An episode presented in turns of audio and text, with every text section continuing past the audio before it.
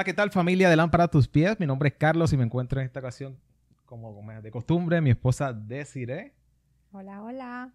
Y nos alegra mucho estar con ustedes nuevamente. Eh, la última vez que estuvimos con ustedes, de hecho, estuvimos en Perú visitando familiares eh, por allá en el área de, Barranca, Perú, cerquita de la playa. Sí, estuvimos visitando a mi familia. Estoy muy agradecida con el Señor porque nos dio la dicha de poder ir nuevamente a visitar a mi familia. Y no solo eso, también estuvimos visitando a la familia de mi esposo, que es en Puerto Rico. Mm.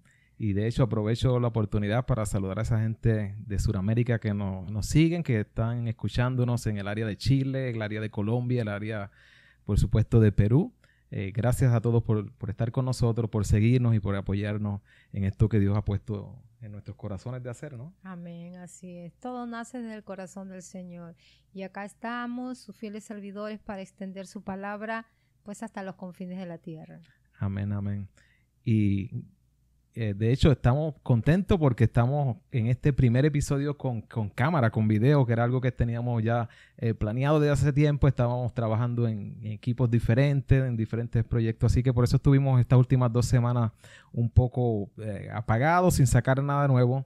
Y era por eso, en diferentes equipos, diferentes eh, cosas en las que teníamos que trabajar para traerles esto a ustedes, que es ahora con, con video. Y este es el primer eh, episodio que tenemos con video y le damos las gracias por estar con nosotros. Así es, totalmente diferente, porque antes no teníamos que prepararnos tanto, ¿verdad? Para estar acá al frente con ustedes, pero ahora pues nos toca.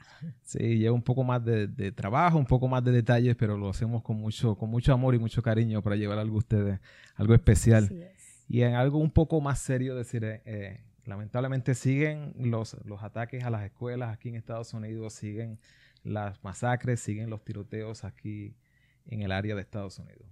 Así es, eso, es muy triste, muy triste porque pues deja secuelas, hay muchas consecuencias, eh, sobre todo los estudiantes, los estudiantes que se ven amenazados, muchos de ellos eh, pues ya no quieren asistir a la escuela, otros eh, de alguna otra forma eh, es un trauma para ellos. Entonces, por eso que nosotros en, este, en estos nuevos episodios, eh, pues con la sabiduría del Señor, pues estamos invitando también a, gente preparada, especializada, para que nos pueda ayudar y, y, y para saber nosotros como familia cómo, cómo lidiar esto. Sí, de hecho, a veces vienen muchas preguntas a la mente de nosotros cuando hablamos de esto, ¿no? Vienen preguntas como, ¿qué está sucediendo? Son personas que están bajo depresión, eh, problemas mentales, ¿qué es lo que está sucediendo? Y sí tratamos de conseguir personas que nos ayuden en este tema, personas especializadas en el área. Y de hecho conseguimos eh, a José Miguel, a Miguel Ángel, Alcarria. Miguel Ángel Alcarria. Él es de la Asociación de Psicólogos Cristianos Aparte de eso, eh, tiene una cantidad de libros que él ha hecho. Y al final de este episodio voy a poner un link en donde ustedes pueden entrar y buscar más información de él.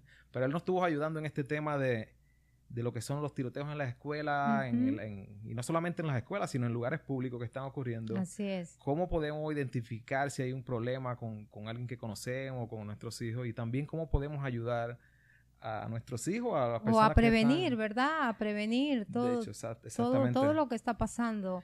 De, prevenir y también cómo ayudar tal vez a una persona pues que está, se siente con miedo, se siente con temor. Algunos puntos que no, que tocó y que fueron bien interesantes. ¿Y qué tal si fue alguna entrevista pregrabada? Así que tal si pasamos esta entrevista luego, sí, quédate con nosotros porque vamos a estar dando algunos detalles que, que, sacamos de la entrevista con el que tuvimos eh, que nos llamó la atención algunos puntos que él tocó. Así que quédate con nosotros luego de esta entrevista, que vamos a seguir con ustedes luego de la entrevista. Quédate con nosotros y escuchemos la entrevista. Así es. Con la pregunta, ¿habrá alguna forma de identificar lo que es simplemente una persona que está pasando por un tiempo eh, de desánimo o una persona que está en una depresión profunda? A ver, una persona que está en una depresión profunda en principio no tiene por qué desarrollar este tipo de eh, atentados. Todo lo contrario, o sea, una persona con una depresión profunda, la depresión se caracteriza por el síntoma de anergia y por tanto falta de energía es falta de energía para todo. O sea, no pueden perpetrar un atentado de estas características. Por tanto, no podemos decir que estos personajes eh, formen parte del colectivo de deprimidos, ¿no? más o menos el 50% de la población podría ser diagnosticado en un grado menor o mayor de depresión, no forman parte de, ese 50%. Eh, ¿Qué podemos eh, observar en, estos personajes que habitualmente se dan y siempre tiene que ver con centros educativos? O sea, por tanto, estamos hablando de personajes que habitualmente se pueden encajar dentro de lo que es la primera, la segunda y la tercera adolescencia. Y a algunos les sonará un poco a, risa, ¿no? Esto de primera, segunda y tercera adolescencia, pero la verdad es que sí. Antes se hablaba de adolescencia y directamente entrábamos en la adultez aproximadamente a los 18, 20, 22 años, ¿no? A día de hoy se habla, se habla de primera adolescencia, de segunda adolescencia y de tercera adolescencia, de forma que podemos alargar la adolescencia hasta los 30 y pico años. Eh, todo es porque tenemos una sociedad en la cual no se permite eh, de alguna forma la madurez de las personas. Primero, desde el punto de vista de la educación más básica, ¿no? Cuando en la actualidad lo que hacemos es que les damos cosas a los menores, como por ejemplo aprobados en la escuela sin que eh, haya un esfuerzo detrás, pues no les estamos permitiendo entender lo que es eh, madurar. ¿Vale? Eh, también está el, por otra parte, el fenómeno Peter Pan. O sea, hay toda una parte de jóvenes que no quieren madurar. Y además, esa falta de, de pedirles responsabilidad en cuanto a su sociedad pues eso no les permite tampoco desarrollarse y crecer. Antiguamente, pues podíamos hablar que había ciertos elementos en, la historia eh, vital de, los jóvenes de cada sociedad, de cada país, que de alguna forma marcaban hitos en la vida, obligaban a madurar, por ejemplo, el servicio militar. El servicio militar era algo que obligaba a madurar. En estos casos, estamos viendo que eh, tenemos un gran colectivo de personas que no maduran y eh, cuando se pasan los periodos críticos en los cuales debemos desarrollarnos finalmente y difícilmente eh, se puede dar lo que no se dio, ¿no? Por tanto, son personas que ni han madurado ni van a madurar. Además de eso, como hemos dicho, estos personajes sobre todo se encuadran en el tema en, el periodo de la adolescencia, por tanto se trata de personas que eh, están sometidas de alguna forma a una gran presión, ¿vale? Una gran presión eh, ideológica en la escuela, una gran presión en cuanto al grupo de iguales, eh, una gran presión también por ciertos lobbies y colectivos que lo que quieren es monopolizar los movimientos eh, juveniles, como es el lobby LGTB. Yo diferencio muy bien entre lo que es el lobby y lo que es la persona. ¿eh? Son dos cosas completamente diferentes. El lobby es un grupo de presión eh, política. Y está claro que el adolescente pues vive en tensión, ¿no? En plena lucha por el desarrollo de lo que tiene que ser su adultez. Algunos este proceso lo viven con mayor normalidad, otros con mayor eh, anormalidad. Si el vínculo paterno es fuerte, el vínculo con los padres, pues se podrán contrarrestar efectos nocivos eh, que puedan generarse por el contexto social, por el, grupo de iguales. Eh, pero bueno, lo que sucede es que habitualmente un adolescente, cuando no se encuentra con un fuerte vínculo paterno, se va a refugiar en el grupo de iguales. O sea que al final toma como referente a personas que están en la misma crisis que ellos. Por tanto, eh, difícilmente pueden encontrar una guía, una brújula que les permita eh, encontrar el camino en medio de esa presión propia de la adolescencia.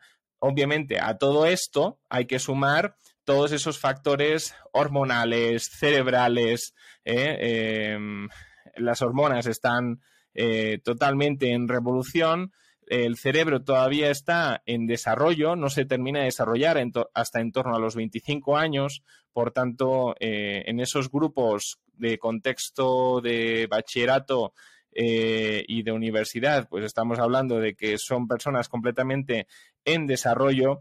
Eh, la parte que más tarda en desarrollarse en el cerebro es la parte del prefrontal, que tiene que ver con la voluntad, tiene que ver con la moral, tiene que ver con poder eh, controlar tu propia conducta, lo que le llamamos el dominio propio.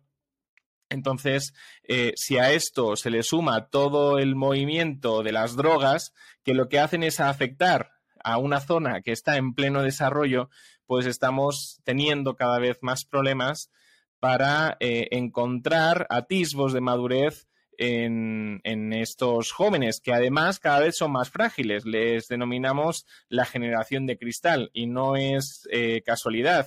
O sea, es una es una generación que es muy frágil a la crítica, es muy frágil a cualquier opinión contraria, ¿no? Y, además eh, tienen dan mucha importancia a cómo los vean los demás, porque también está asociado el fenómeno de las redes sociales, donde al final lo que importa son los likes, son los buenos comentarios de los demás, etc. Entonces, realmente, eh, la juventud de hoy en día está sometida a unas presiones eh, y, a, una realidad que, no nos son propias a, nosotros que tampoco no somos tan viejos, ¿no? Ha cambiado mucho la sociedad en estos últimos tiempos y pues eh, saber eh, detectar todo esto, la verdad es que es difícil porque cuando no hay una buena conexión con los padres, finalmente lo que terminan es por ocultar todo, toda su realidad.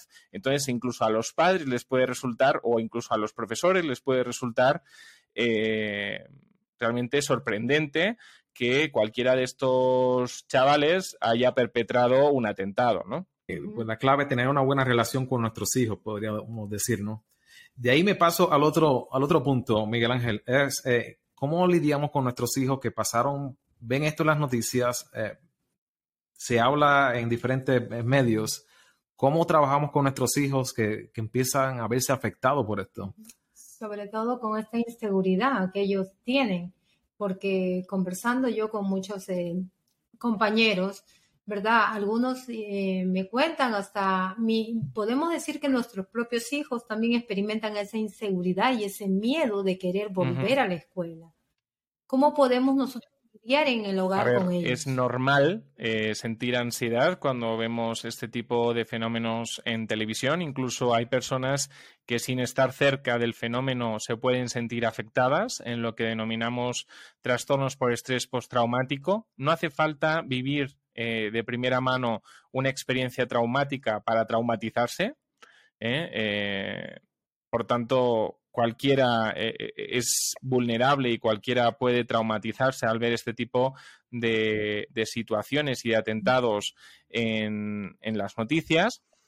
Si bien es verdad que, bueno, eh, a lo mejor en Estados Unidos no es algo tan habitual, pero sí, a lo mejor en otros países menos desarrollados, la delincuencia está a la orden del día y al final se convive con ella. ¿eh? Se convive eh, con, ajustes de cuentas por tema de drogas, se conviven con muchas cosas. Eh, finalmente hay que diferenciar entre lo posible y lo probable. Esa es para mí la base para que podamos poner un poco de raciocinio en medio de una gran respuesta emocional ante este tipo de, noticias. ¿Es posible que haya un atentado? Sí. ¿Es probable? Bueno, eh, entonces podríamos hablar de cifras y veríamos que realmente, aunque son eventos muy mediatizados, la probabilidad es más bien baja. ¿eh? Son eventos con mucho impacto mediático, pero con probabilidad baja. Entonces, eh, eso es lo que, por ejemplo, permite que, podamos entender que aunque un accidente de avión es muy mediatizado, eh, el transporte más seguro a día de hoy estadísticamente es el avión. Pero aún así, eh, ¿qué sucede? Que los, los medios no se hacen eco de los centenares de accidentes de tráfico que existen. Y al final eh, eso lo que provoca es un sesgo de percepción. ¿Cómo podemos resolver ese sesgo de percepción? Diferenciando entre lo posible y lo probable. Y claro está, en aquellos casos en los cuales se ha desarrollado un trastorno por estrés postraumático, yo ahí lo que recomendaría es ir urgentemente a terapia, porque los trastornos de ansiedad no van a menos de forma espontánea, habitualmente eh, empeoran, y eh, optar por técnicas de estimulación bilateral. O sea, existen muchas técnicas con las cuales podemos abordar los trastornos por estrés postraumático, pero las técnicas de estimulación bilateral, eh, por lo general, son las más rápidas, y, la efectividad que tienen eh, es asombrosa. Se ha demostrado con resonancias magnéticas cómo eh, disminuimos el malestar eh, de esas situaciones traumáticas a veces en cuestión de minutos, a veces simplemente en cuestión de una sesión, por tanto, eh, es algo que es tremendamente efectivo, aunque también a veces un poco desconocido porque habitualmente los profesionales que se dedican a este tipo de técnicas, que son costosas eh, formarse en ellas, es costoso formarse en ellas, eh, pues entonces lo que hacen es derivar ese costo al paciente y por tanto son también terapias en, muchas ocasiones costosas, ¿no? Pero eh, dentro de las técnicas de estimulación bilateral está el EMDR, que a lo mejor es la más conocida, pero también hay otros como el protocolo Flash eh, o técnicas similares y al final todas más o menos con sus propias características eh, ofrecen resultados eh, igualmente buenos. ¿eh? ¿Cómo podríamos entonces identificar que es momento de, buscar ayuda profesional, especialmente en un niño que está en este proceso de que siente miedo, siente temor? ¿Qué, qué punto podríamos identificar que, para decir es tiempo de buscar ayuda profesional? Siempre eh, un caso es digno de tratamiento siempre que existe lo que nosotros denominamos egodistonía. ¿Vale? Que básicamente, para entendernos, la egodistonía es que eh, nos sentimos un malestar con nosotros mismos. Solamente sentir un malestar con nosotros mismos ya nos debería indicar que necesitamos ir a un especialista, ya sea que si nos sentimos mal del estómago vayamos al médico digestivo o ya sea que si nos encontramos mal con nosotros mismos con respecto a la ansiedad, pues que busquemos ayuda. Algunos creen igual que en los aspectos físicos, nos comportamos igual, eh, tenemos que estar ya rabiando ¿no? para poder eh, buscar esa ayuda. Lo que sucede es que eh, el tiempo de terapia entonces habitualmente se alarga porque la situación ya está, ya es compleja abordarla y además eh, cómo uno lo experimenta al final es peor. Mientras antes abordemos cualquier tipo de situación es mucho mejor. Y ahí entra el concepto que a mí me gusta utilizar de higiene mental.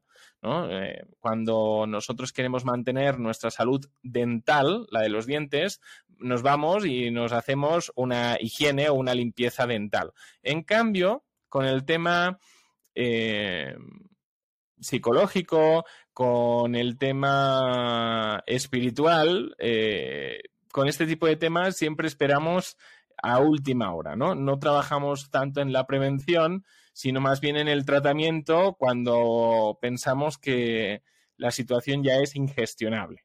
Entonces, siempre que hay malestar, siempre que hay egodistonía, siempre eh, debemos buscar ayuda. No creo que tengamos que esperar mucho más. Eh, no sé si tiene alguna otra pregunta, ¿será? Eh, sí, en cuestión de los familiares, ¿verdad? Que están ellos, eh, se sienten aterrados, como dicen. Eh, es por eso que estamos haciendo este vivo para que muchos de ellos puedan tener esas herramientas, esas herramientas necesarias para que puedan contribuir cada uno en casa, para que puedan ayudar pues, a sus seres queridos que están pasando por este por este miedo, por este miedo que, se está, que estamos enfrentando, que estamos enfrentando.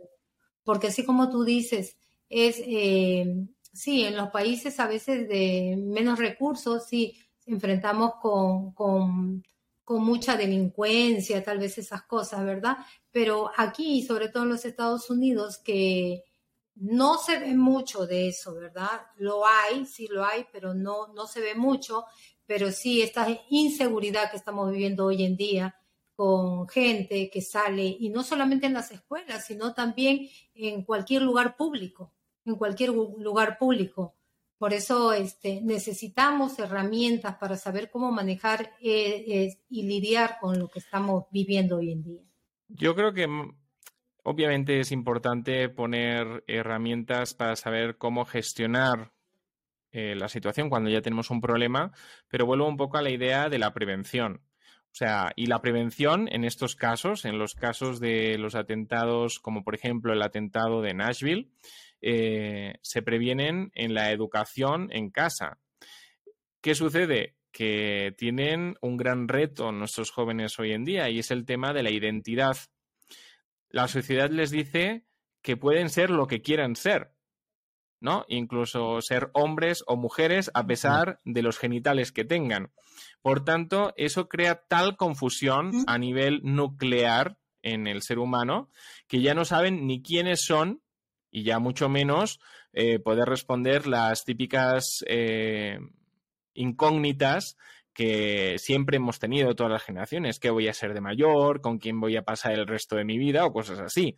O sea, a todo esto se le suma, que eso ya existía, se le suma la crisis identitaria, donde no saben quiénes son, ni, ni, ni mucho menos, además, tienen referentes para poder saberlo, porque lo que les dice la sociedad es que no tienen que tener referentes. Y cuando los padres intentan poner referentes a ese respecto, eh, pues finalmente las cosas acaban mal.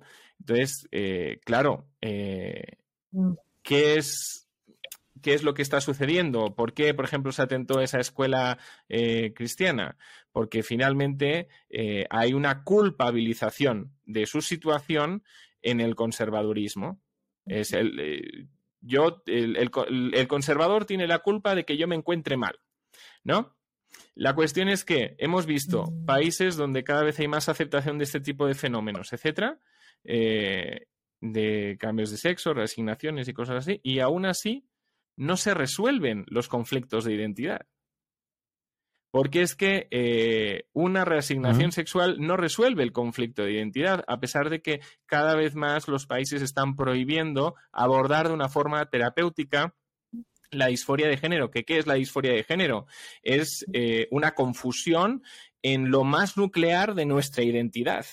Si ya no sabemos si somos hombres o somos mujeres, que al final eso lo marca la biología, pues eh, estamos ante una situación realmente eh, compleja. ¿Cómo se puede prevenir todo esto?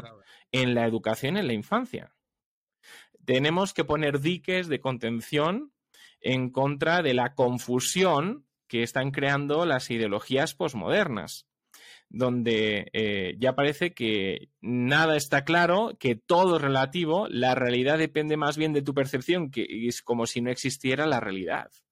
Y eso eh, nos sitúa como sociedad en el rango del psicoticismo, o sea, una pérdida de contacto con la realidad, en el rango, en el rango de, de lo delirante, ¿no? Estamos en el rango de lo delirante a nivel social. ¿Cómo podemos prevenir todas estas cosas? Bueno, bajando, aterrizando eh, a nuestros hijos a la realidad, eh, dándoles em, argumentos a favor eh, de su identidad, ¿no? Y, poniendo diques de contención con respecto a, toda la influencia que se está creando, no solamente por el grupo de iguales, sino por la educación sexual integral, que se está implantando cada vez en más países, donde finalmente esta educación sexual integral se convierte en un abuso, un abuso a los menores. ¿Cómo queremos que respondan niños que han sido abusados? Por ejemplo, taparles los ojos a los niños en clases de educación física para que se toqueteen entre ellos y se exploren, eso es un abuso sexual, en toda regla. Y eso está ocurriendo en algunos países. O sea, no me lo estoy inventando, esto son cosas que están ocurriendo. Entonces, ¿cómo queremos que esa generación responda? Pues responde haciendo este tipo de cuestiones. ¿Cómo podemos abordar este, estos casos? Pues previniendo, obviamente. Hay, un trabajo en el hogar y hay un trabajo en la sociedad. Y ahí es donde eh, en, el, en, el, último libro que publiqué, que se llama Profesio, pues abogo, ¿no? Eh, basándome en Efesios capítulo 5, en no ser copartícipes del pecado de los demás, sino en ser mimetes, en ser, eh, en ser semejantes a, Cristo en nuestra forma de hacer. Y a veces nuestra idea acerca de, Cristo es una idea muy católica, ¿no? De, del, Cristo con la gota de sangre colgando de la frente, pero obviamos ese Cristo que se hizo un látigo para echar a los mercaderes del, templo, ¿no? Entonces, debemos estar comprometidos con nuestra sociedad y no pensar que podemos meter a nuestros hijos tampoco en una burbuja. Nuestros hijos van a estar en contacto con otros eh, hijos que van a estar en situaciones muy complejas, muy complicadas. ¿Qué es lo que podemos hacer nosotros realmente? No solamente eh, afianzar las bases de su identidad, sino darles herramientas para poder eh, defender esas bases ante sus compañeros de iguales. Si no, finalmente, ¿quién está ganando en esta guerra? Está claro que a día de hoy quien está ganando la batalla cultural, lamentablemente, lamentablemente, es el posmodernismo, donde ya la realidad ya no existe, solamente existe la percepción. Sí. Miguel Ángel, muchas gracias. Ya para ir cerrando, eh, quisiera hacerte una, pregunta y para que la gente lo entienda. Es totalmente normal para nosotros como cristianos, si necesitamos ayuda psicológica, ayuda profesional, ir a buscarla. No, no hay nada malo con eso. Eh, tal vez muchas veces como cristianos lo vemos como que no debemos ir a esa rama, pero no hay nada malo con eso. Si, si la ayuda está, está ahí para, que lo utilicemos. Es correcto. Y además te podría añadir, eh, lo que sucede es que habitualmente ese tipo de consejos destinados a, oye, no vayas al psicólogo, ¿eh? están eh, basados en un conocimiento muy antiguo de la psicología. O sea, cuando tú les preguntas a este tipo de cristianos, creen que todavía estamos haciendo hipnosis. Eh, y, nada, o sea, estamos muy alejados de, esa realidad. Sí que es verdad que hay gente que, realiza a lo mejor eh, lo que se denominan pseudoterapias. Hay que ser inteligentes para esquivar eh, esos psicólogos que las practican para poder realmente acercarnos a un psicólogo que esté basado en lo científico, ¿no? Eh, yo personalmente, por ejemplo, soy un psicólogo de orientación cognitivo-conductual. Claro, cada uno es de, su escuela, ¿no? De cada maestrillo su librillo. ¿Qué es lo que trabaja el cognitivo-conductual? Trabajamos pensamientos que estén ajustados a la realidad, trabajamos emociones y trabajamos conductas. Básicamente. Y además de eso, pues estoy formado en eh, todo lo que es no solamente el coaching personal, sino las técnicas dirigidas al tratamiento del trauma emocional, las terapias de estimulación bilateral, que son una pasada, o sea, lo efectivas que son, realmente son muy buenas. Hasta uno no se lo cree hasta que empieza a ponerlas en práctica en, el contexto de clínico. Y eh, bueno, pues además me especialicé en su día eh, en temas de psicología forense. He trabajado con parejas, etcétera, pero la psicología forense lo que me aportó mucho es eh, poder entender el perfil psicológico de quién tengo delante. Que a veces desde la clínica no trabajamos tanto eso, sino que trabajamos más bien ver el los aspectos más bien patológicos, pero desde la forensía eh, también nos centramos en el perfil psicológico y eso nos ayuda a entender muchísimo a quién tenemos delante, ¿no? Para, eh, a veces no nos explican qué es lo que le sucede bien bien, pero le digo, en base al perfil que estoy viendo en ti, a ti te pasa esto, te pasa esto, te pasa esto. No es que hagamos magia, ¿eh? sino es que al final hay estudios científicos sólidos detrás que nos permiten incluso ver más allá de lo que el propio paciente nos está, nos está contando. ¿Eh? Entonces, desde la psicología que tenemos a partir de los años 50, de los años 60, de los años 70, la psicología cognitivo-conductual, tenemos una psicología completamente científica y eh, alejada de las supercherías. No digo que no haya gente que las practique, pero la psicología, tal cual la tenemos a día de hoy, eh, si, si estamos delante de un buen profesional, va a estar muy alejado de la superchería básicamente. Entonces no tenemos que tener ningún miedo de eh, acercarnos a alguien que nos pueda ayudar eh, con nuestros pensamientos, con nuestras emociones, con nuestras conductas, con nuestras relaciones y que puede eh, sacarnos de, ciertos estancamientos que son realmente dolorosos para, para la propia persona. Así es, este Miguel. Eh, porque como dice mi esposo, muchas veces, eh, sobre todo las personas cristianas, tienen ese mito de que no pueden estar deprimidos o no pueden estar ansiosos, porque como dice, todo lo puedo en Cristo que me fortalece, sí, e, es, muy cierto, pero eh, si, si nos basamos también a los escritos, a la Biblia, los grandes héroes de la fe también han pasado mismo por Jesús, por acción del Getsemaní, donde sudaba gotas de sangre.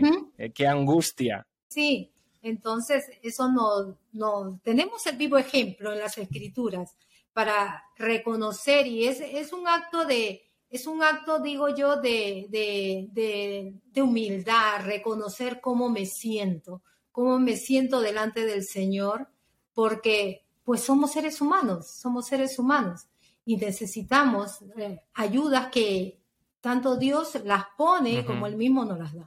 Claro que sí. Hola, ¿qué tal? Bienvenidos nuevamente a Lámpara a tus pies con Carlos y Desiree. Ya escucharon a Miguel Ángel que nos estuvo eh, acompañando en este episodio.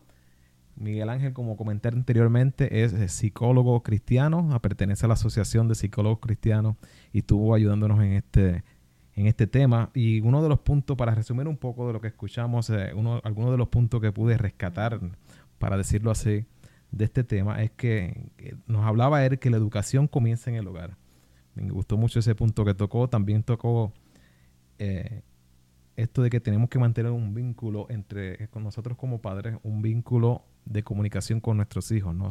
Eh, tener saber con quién se están relacionando, con saber el, entorno en que se mueven ellos, con las personas que están ellos, están juntándose, tener ese vínculo bien cerca de comunicación con nuestros hijos.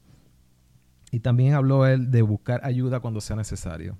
Y esto es algo bien interesante, sobre todo con nosotros entre, entre cristianos, ¿no? Que a veces pensamos que la psicología está fuera de lo que debe ser el cristianismo y eso es nada más, no hay nada más lejos de lo real que eso. De, ellos están ahí para ayudar mencionaba él que no esperemos a que sea el problema demasiado grande, sino que cuando haya una necesidad, que busquemos esa ayuda en el momento que sea necesario y no esperemos que el, que el problema sea, ya sea grande, se agravie para buscar ayuda, sino que lo busquemos cuando sea el momento necesario.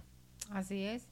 Y pues los animamos, los animamos como papás que tengan ese acercamiento con los hijos, que nosotros seamos los mejores amigos, porque los niños son los más grandes lectores de las personas. Eh, ellos están viendo cada movimiento que hacemos, nosotros, somos un modelo para ellos y ellos van a hacer lo que uno hace. Por eso debemos de tener cuidado, debemos de, debemos de enseñarle a nuestros hijos desde casa el valor, los principios morales, para que ellos caminen con rectitud. Por eso eh, me gusta mucho un versículo bíblico en Proverbios 22, 6, que dice, instruye al niño en su camino y aun cuando fuere viejo, no se apartará de él. Así es que yo les animo a que le enseñemos el temor de Dios a nuestros hijos y que oremos constantemente por nuestros hijos, porque pues solamente papá Dios va a estar ahí para ellos, porque nosotros como papás lo vemos eh, con nuestros ojos eh, carnales, ¿verdad? Solamente eh, lo vemos cuando estamos en casa, pero una vez que parten de la puerta, nosotros ya no los podemos ver, pero papá Dios sí los está viendo. Entonces hay que orar por ellos para que la protección de Dios esté siempre sobre nuestros hijos. Y, también al principio que hablamos sobre mucho, mucho miedo, ¿verdad?, con los estudiantes y no solamente con los estudiantes, sino también con, con los maestros y los trabajadores y todos los que los que de alguna forma componen las escuelas y también, como tú dijiste, Carlos, los lugares públicos, ¿verdad? Y, queremos también eh, darle nuestras condolencias a todas las personas que han perdido a sus seres queridos.